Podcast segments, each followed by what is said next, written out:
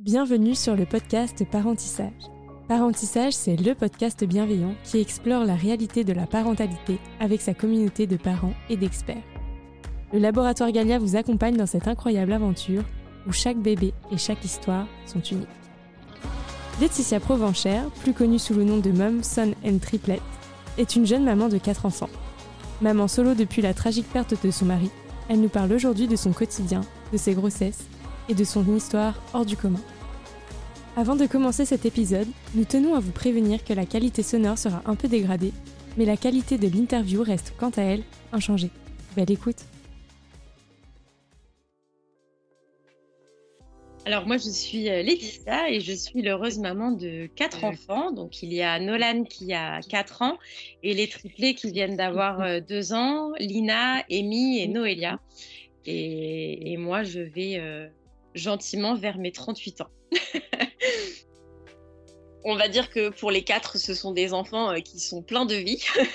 euh, Nolan est un, et voilà, un super petit garçon qui, euh, qui est toujours dans l'attente. En fait, enfin, il, a soif d'apprendre plein de choses, de découvrir le monde. Il pose toujours plein de questions et s'intéresse à tout. Les filles, du coup, bah, elles ont, deux ans. C'est beaucoup de de rire, d'amour, de pleurs aussi, parce que ça fait partie euh, des joies d'être parent. Mais euh, chez nous, c'est un joyeux bordel. Donc, euh, juste avant en fait de me mettre en couple du coup avec euh, Guillaume, mon mari, j'ai appris que j'aurais besoin en fait d'un protocole de PMA pour pouvoir tomber enceinte. Euh, donc quand je me suis mise avec Guillaume, on avait tous les deux 31 ans et, euh, et le sujet est arrivé très rapidement puisqu'on avait tous les deux pas d'enfants. On en voulait tous les deux, donc c'est très vite euh, arrivé dans nos discussions. Et, et on savait que pour ma part, je devrais mettre en place un protocole de PMA. C'est vrai que l'annonce d'un parcours de PMA fait peur, fait peur bah, en tant que femme, mais aussi dans notre couple. Euh, maintenant, j'ai eu la chance que ça fonctionne quand même assez rapidement, dans le sens où euh, pour Nolan, euh, je dirais qu'on a eu entre 6 et 9 mois d'échec, donc c'est quand même pas. Enfin, comme... Ça reste des moments qui sont importants et qui sont marquants. Mais c'était pas non plus un long parcours de PMA. J'ai eu la chance de ne jamais faire de fausse couche c'est voilà, soit ça n'a pas marché, soit ça a fonctionné et je suis tombée enceinte. Donc, euh, donc voilà, c'était, ça a été un parcours qui a été assez simple pour nous à gérer, même si euh, chaque chaque euh, échec est dur à, à remonter, ça a quand même, ça s'est quand même très bien passé. Du coup, quand on a un parcours de PMA, en fait, on a une prise de sang dix jours après l'insémination et, euh, et c'est comme ça que j'ai su que j'étais enceinte. Donc euh, j'ai juste menti à Guillaume euh, sur la date de la prise de sang parce que je, ça me tenait à cœur en fait de lui annoncer à lui bah, cette première grossesse de façon un peu plus sympa que un, un, résultat de prise de sang. Donc donc donc voilà, je je lui avais menti.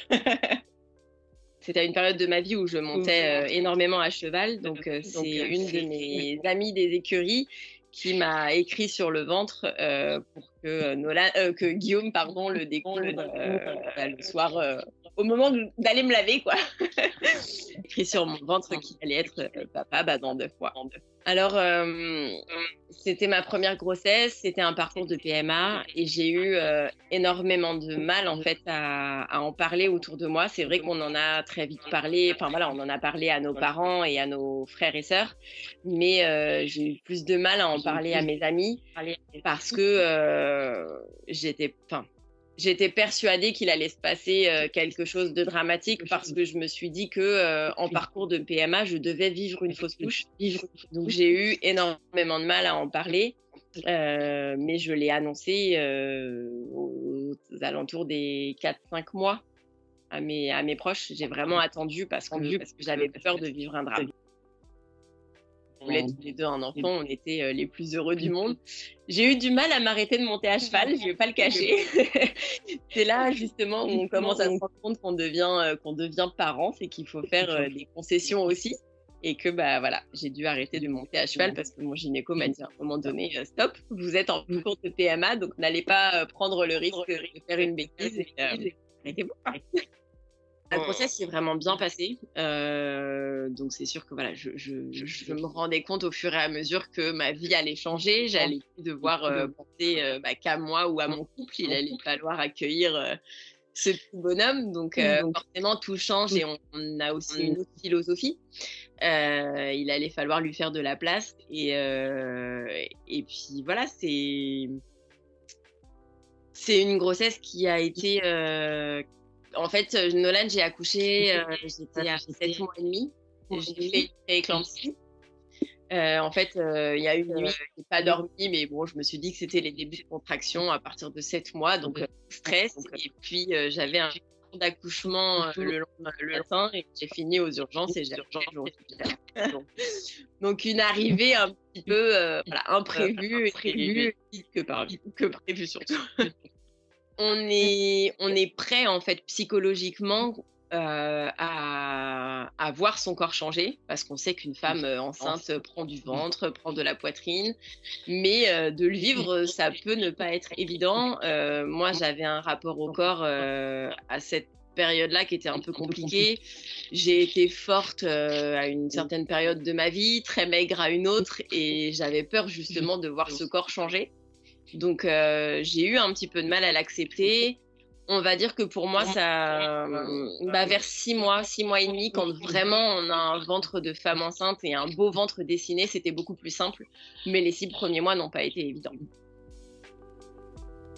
Les inquiétudes, je pense que c'est clairement euh, l'inquiétude d'accueillir un petit être qu'on doit aimer, mais qu'en même temps on ne connaît pas, et puis c'est un rôle qu'on ne connaît pas. Donc c'est le fait de devenir parent qui pour le coup est, le plus compliqué parce que c'est l'inconnu, c'est l'inconnu. complet. Clairement, euh, c'est le fruit de l'amour, donc c'est euh, voilà, les premiers, les premières fois où nous on le sent bouger, les premières fois où l'homme qu'on aime sent notre enfant bouger, c'est des moments qui sont magiques et qu'on n'oubliera jamais.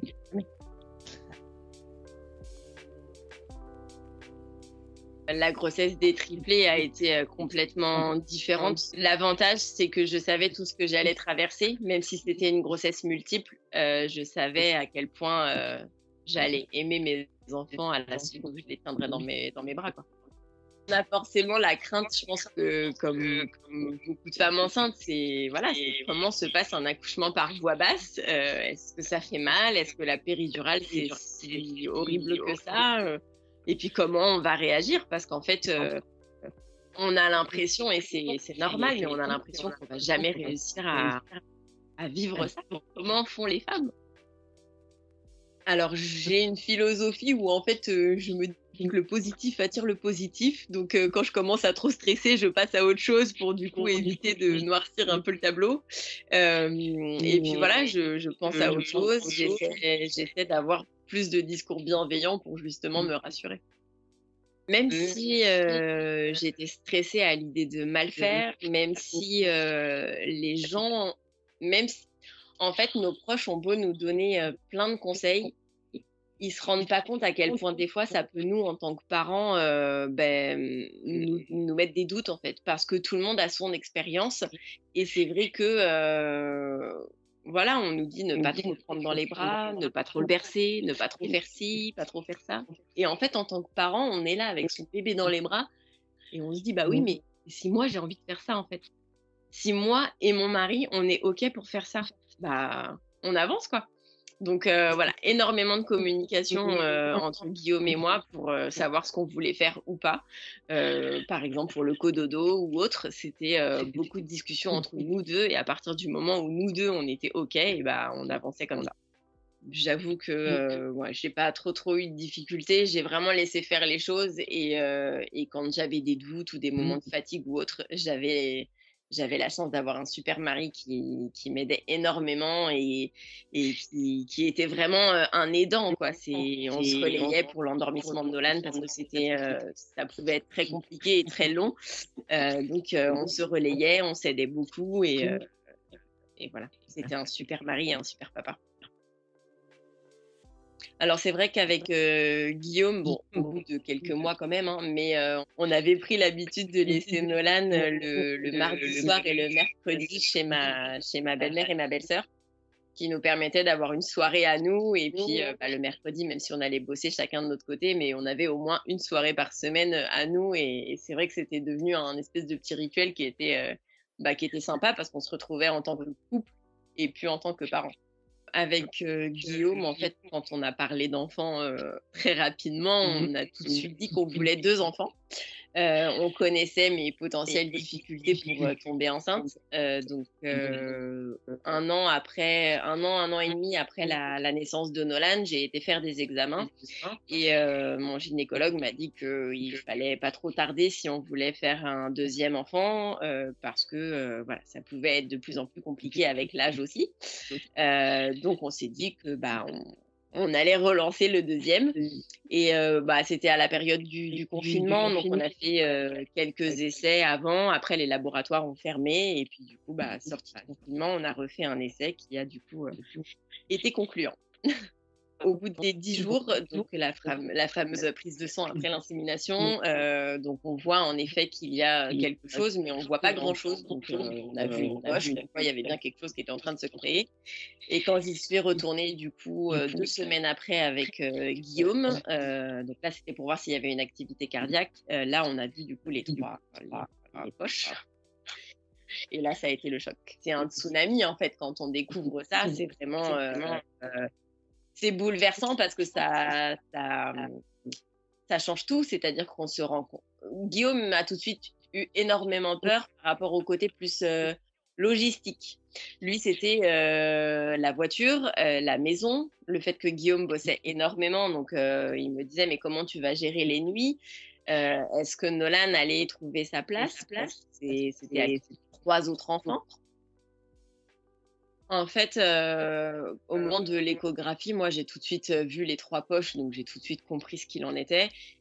Guillaume, il lui a fallu un peu plus de temps, mais c'est vrai que moi, au moment de l'échographie, quand on apprend qu'on en a trois, euh, on a un côté un peu nerveux où en fait on rigole, on pleure, on rigole, on pleure, et là on se dit mais qu'est-ce qu'il est en train de nous tomber sur la tête? Donc tout de suite, le gynécologue nous parle de la réduction embryonnaire qui est possible. Euh, donc, on peut réduire les triplés à des jumeaux. Dans ces cas-là, je devais avoir un rendez-vous. Donc là, on est, euh, on est, on est début août ou fin juillet et je devais avoir rendez-vous fin août dans un hôpital pour justement parler de cette euh, réduction embryonnaire. Mais, mais quand en fait on rentre à la maison, on a eu des longues soirées de discussion et puis en fait au bout de quelques jours, on s'est dit qu'on ne pouvait pas faire autrement que de les garder parce que je ne me voyais pas faire, euh, je ne me voyais pas faire ce geste-là. Malheureusement, après tout s'est vite enchaîné puisque Guillaume en fait est décédé le jour où j'étais enceinte des deux mois des triplés. Donc euh, lui n'a pas pu vivre tout ça avec moi. Euh, donc en fait, moi j'ai commencé à vraiment me renseigner bah, après son décès et, je me suis retrouvée toute seule et c'est ça qui a fait que j'ai eu énormément d'inquiétudes.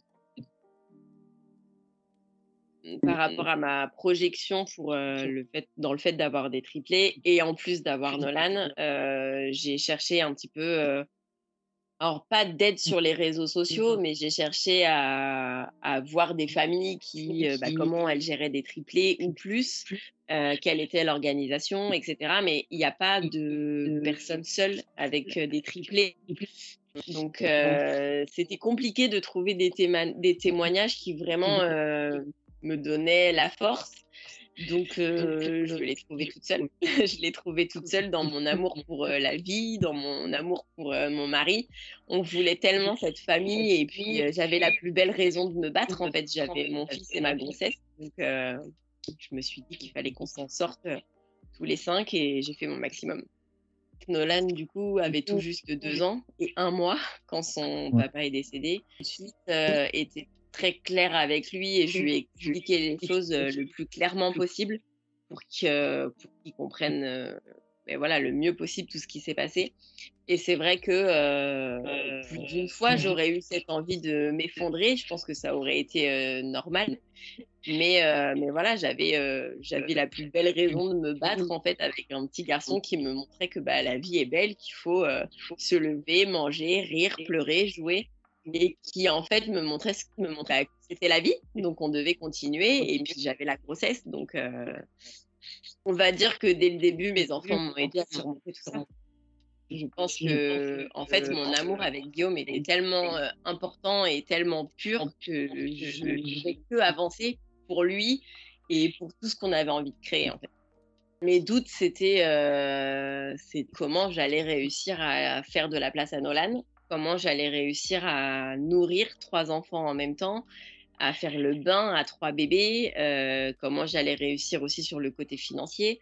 Il y a énormément de, questions et puis il y a un moment donné où en fait euh, je me suis dit que je ne me voyais pas. En fait, je ne me voyais pas faire de réduction embryonnaire, je ne me voyais pas mettre fin à cette grossesse. Donc en fait, euh, il y a un moment donné où on se dit que bah on avance, on se bat et que en fait on y arrivera, on trouvera toujours une solution. Euh, ma, maman à ce moment-là a été d'une très grande aide aussi et, euh, voilà, je, sais, euh, je sais que j'ai du monde derrière moi aussi pour m'aider si besoin, même si mon tempérament fait que j'assume chaque jour et j'essaie d'être pas le plus seul possible, mais c'est qu'en fait j'essaie de me débrouiller seule parce que parce que je veux prouver qu'en fait on peut y arriver.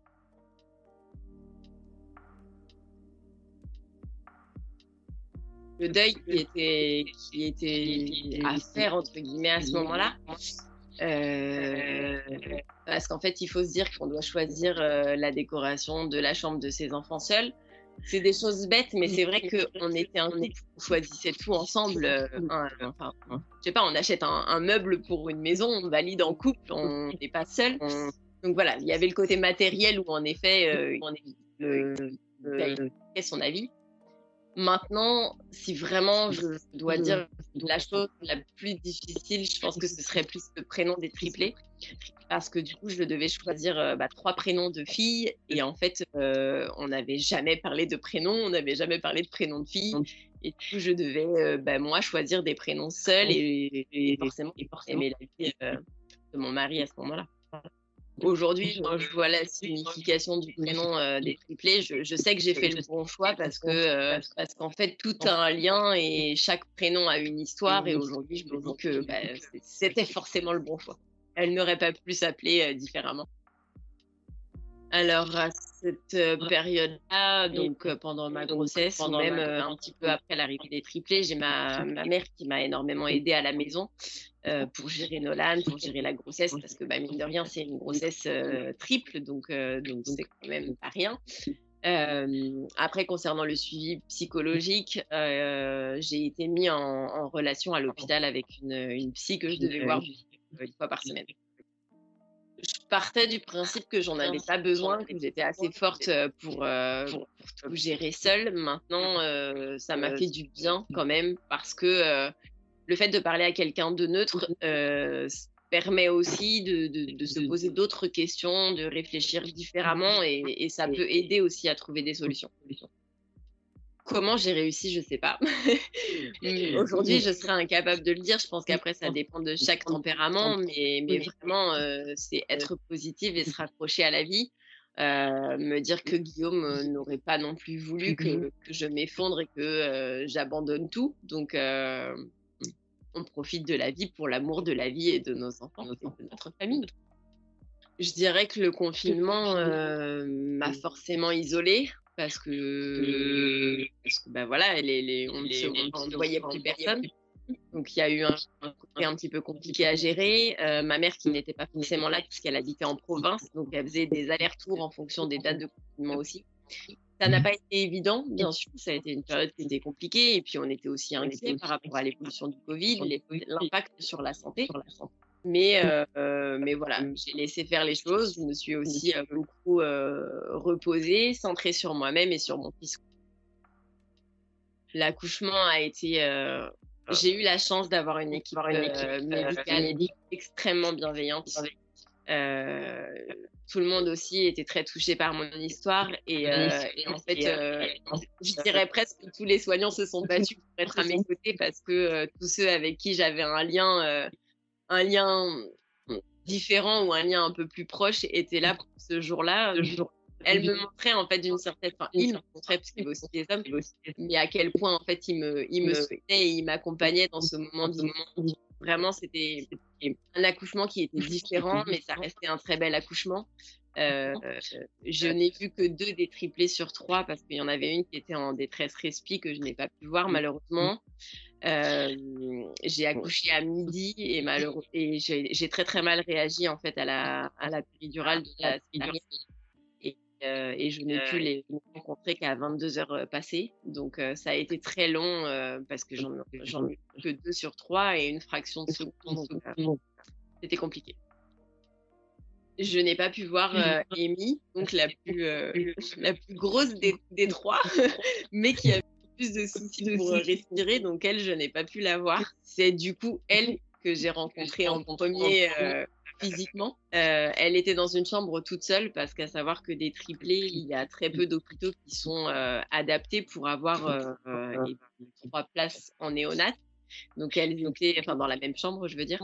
Donc du coup, il y en avait deux ensemble et une toute seule. Donc euh, Amy était toute seule et toute et là, euh, et là, je découvre une petite fille, je me rends compte à quel point elle est, elle est toute petite, toute fragile, et, euh, c'est énormément d'amour.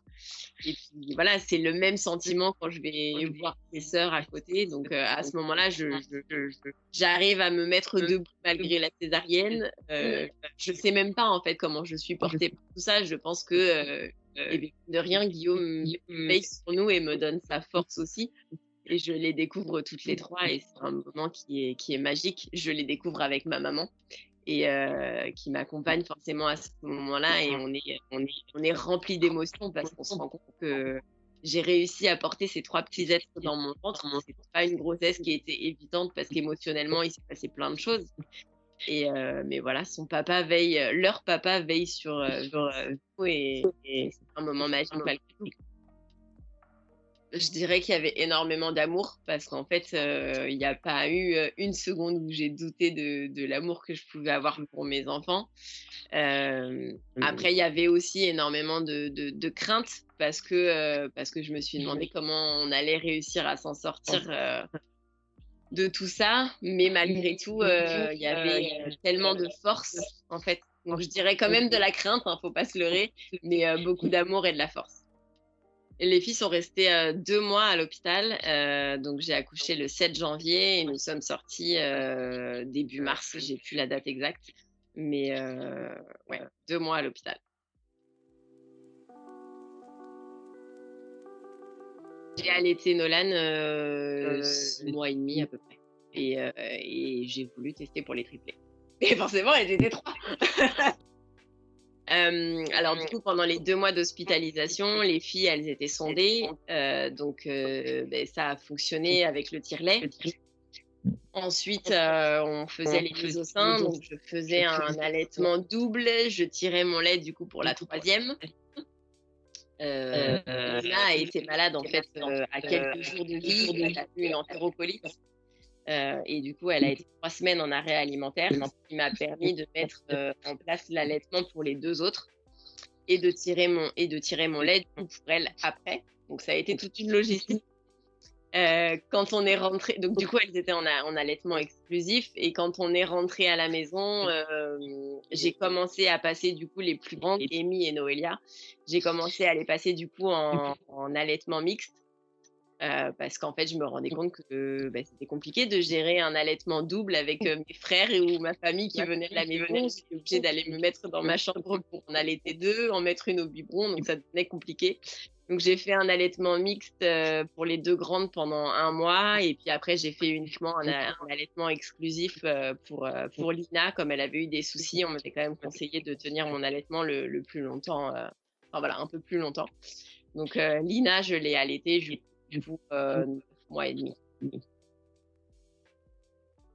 Un retour à la maison, euh, qui s'est bien passé. mais on mmh. se rend compte, en fait, on se retrouve perdu parce qu'on a passé deux mois à l'hôpital, qu'on avait nos repères à l'hôpital, qu'on était chouchoutés aussi avec l'équipe médicale. Et là, on se dit qu'il va falloir tout gérer seul.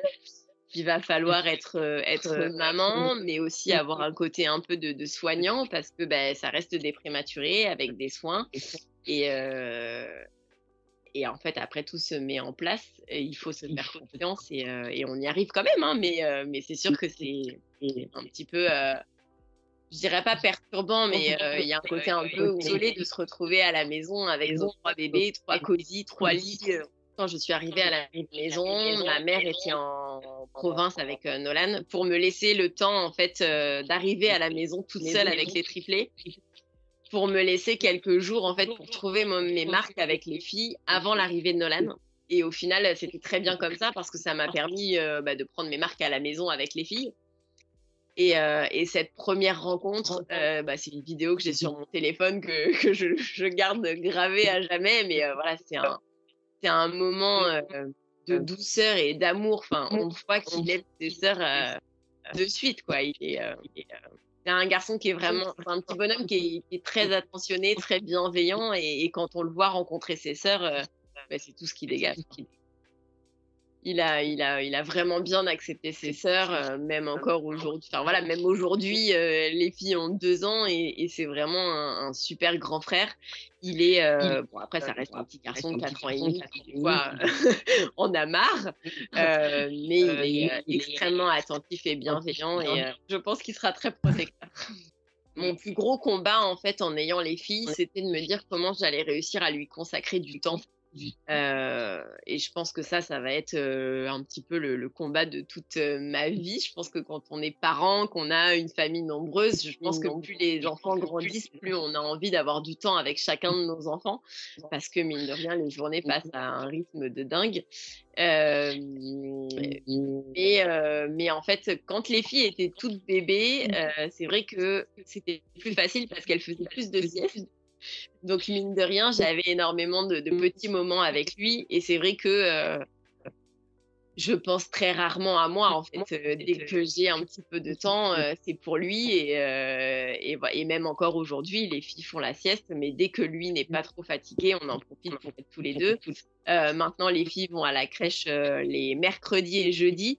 Donc, et le mercredi, c'est sa journée. Et moi, ça, il a bien compris qu'il pouvait en profiter. Lina a fait son entérocolite à trois jours de vie. Euh, donc là, elle a été mise en, arrêt alimentaire. Euh, tout de suite, les médecins m'expliquent que si ça va pas, elle va être sédatée, que au bout des trois semaines, il peut y avoir un transfert dans un autre hôpital avec une opération. Et là, en fait, on se dit, ouais, donc du coup là, je suis toute seule à devoir gérer le suivi médical de mes quatre enfants. Euh, il se passe quoi que ce soit, ou moi, s'il m'arrive quelque chose, comment ça se passe. Donc c'est vraiment ce qui me fait peur. Mais même aujourd'hui, en fait, ne serait-ce que je sais pas, là par exemple, il fait froid, demain il y a du verglas et que je me casse la jambe, comment ça se passe? C'est des trucs bêtes, mais en fait c'est ce côté-là qui me fait peur, c'est que s'il m'arrive quelque chose à moi, moi, ou si une des, une, si un de mes enfants doit être hospitalisé, tout repose sur moi. Et ça, c'est ce qui est, qui fait peur. Alors la journée type, euh, clairement, je me prépare le matin avant que tout le monde se lève, sinon je n'ai pas le temps. Donc euh, si euh, voilà, le, week-end, je suis un peu en mode cool, mais si je veux être maquillée, il faut le faire avant que tout le monde soit réveillé. Et mine de rien, le maquillage cache la fatigue, donc c'est quand même pas mal. Euh, donc en gros, je me prépare. Après, je, je réveille Nolan euh, pour qu'il puisse prendre son petit déjeuner. Je lui prépare ses affaires et tout. Je réveille les triplés, je change les couches. On emmène Nolan à l'école, mais on l'emmène à pied parce que j'ai voulu faire un test en voiture, mais au final, les filles ne suivent pas forcément et je suis obligée d'embaucher des papas ou des mamans pour m'aider, donc ça le fait pas. donc ensuite, on on à l'école et quand on rentre de l'école, je fais euh, les petits déj des filles, je les habille. Et puis après, voilà, hein, c'est euh, le matin, on fait des jeux, des activités. Après, repas du midi, la sieste. là, la sieste, ça veut dire que j'ai deux heures pour moi, euh, généralement, pour faire du ménage, du rangement, du linge, la cuisine. super maman, quoi. et puis après, les filles se réveillent souvent vers 15h30. On se prépare tranquillement pour aller chercher Nolan. On fait le goûter sur la route de, retour de l'école. Donc comme ça, elles goûtent sur le trajet avec leur frère. Après, on rentre à la maison. Pareil, on fait des activités. Et puis repas du soir, douche et dodo. Le temps pour moi, en fait, euh, je le prends pendant les deux heures où elles sont à la sieste, euh, ou les jeudis, vu que maintenant elles vont à la crèche euh, depuis, depuis quelques mois. Mais c'est vrai que, voilà, ça reste quand même très compliqué parce qu'au final, même si je, suis à la maison et j'ai la chance d'être à la maison auprès de mes enfants aujourd'hui, mais, mais c'est vrai qu'en fait, avec tout ce qu'on a à faire dans une maison, avec l'entretien d'une maison, le linge, les repas, les courses. pour euh, même le jeudi, je devais prendre cette journée-là pour moi, mais je me rends bien compte que j'y arrive pas. Donc, super mamie, quand elle est à la maison, elle m'aide à prendre du temps pour moi et, euh, euh, permettre aussi bah, voilà, d'aller faire un resto avec Sophie ou autre. Mais, mais là, en, deux ans de temps, c'est la première fois la semaine dernière que j'ai pu me faire un resto avec des copines parce que ça reste super compliqué de laisser quatre enfants à la charge d'une personne. L'avantage, c'est que je, voilà, je sais que ma mère connaît les, les filles, euh, enfin les enfants très très bien, même si je parle plus des filles parce que Nolan est quand même un âge où il comprend que maman elle puisse sortir ou autre, donc euh, c'est quand même pas la même gestion. Mais euh, mais c'est vrai que voilà, je, lui laisse les yeux fermés et je suis partie très sereine à ma petite soirée qui m'a fait beaucoup de bien la plus belle chose, c'est l'amour. Et euh, parce qu'en fait, les enfants, ça, déborde d'amour pour, pour sa maman, pour leur maman. Donc, euh, c'est énormément d'amour et de joie, de bonheur. Enfin, c'est beaucoup, vraiment beaucoup de positifs. Après, euh, tout n'est pas rose non plus. Hein. Il y a des jours où ça peut être un peu plus compliqué. Mais voilà, je pense qu'un un éclat de rire d'enfant fait tout oublier. Et, et c'est la plus belle chose qu'on puisse avoir. Je pense qu'il faut. Euh, après, il faut s'écouter, hein, bien sûr, mais, euh, mais voilà, écouter beaucoup de témoignages, essayer de trouver toujours euh, plein de, positifs et se raccrocher à ça. Maintenant, il faut s'écouter et, savoir aussi ce dont on a besoin. oui, un enfant arrive et, et c'est la plus belle chose au monde, mais il faut aussi penser un petit peu à soi parce qu'on a tendance à vite s'oublier et, euh, et réussir à surmonter le postpartum, des fois c'est bien de dire euh, attends là c'est moi qui ai besoin d'aide. C'est sûr qu'aujourd'hui ma vie elle fait pas, je peux pas dire qu'elle fasse rêver parce que c'est une organisation qui est très militaire. Euh, mes journées, enfin vous venez à la maison un lundi ou un vendredi, mes journées c'est du copier coller. Donc ça peut ne pas plaire à tout le monde. Maintenant, maintenant c'est énormément de, de beaux moments. Et, on essaie malgré tout de se créer de, très beaux souvenirs avec les enfants, même si je ne fais que des choses simples. Mais il y a plein de belles choses à faire dans les choses simples. En fait, je pense qu'il faut vraiment s'écouter et, se faire confiance parce qu'au final, en tant que, en tant que parent, on a vraiment on a vraiment des super pouvoirs et je pense que il faut, il faut, réussir à se faire confiance et à s'écouter parce que euh, c'est incroyable le nombre de fois où une maman ressent quand quelque chose ne va pas, enfin une maman ou, un papa hein, bien sûr, mais euh, voilà, s'écouter et, se faire confiance parce que je pense qu'on a la meilleure des intuitions pour nos enfants. Je pense que j'aimerais dire à mes enfants que, clairement ils sont mon moteur dans ma vie et qu'il euh, n'y a pas une journée où je me dis pas que je suis chanceuse de les avoir parce que clairement devenir maman et être maman aujourd'hui c'est le plus beau rôle de ma vie. Même si c'est pas tous les jours évident, ils sont clairement là pour m'aider à avancer chaque jour. Un grand merci à Laetitia pour ce témoignage. N'hésitez pas à laisser un avis sur ce podcast, nous suivre sur les réseaux sociaux sur le compte laboratoire-du-bas Galia et rejoindre l'aventure en utilisant le hashtag parentissage pour nous faire part de vos histoires.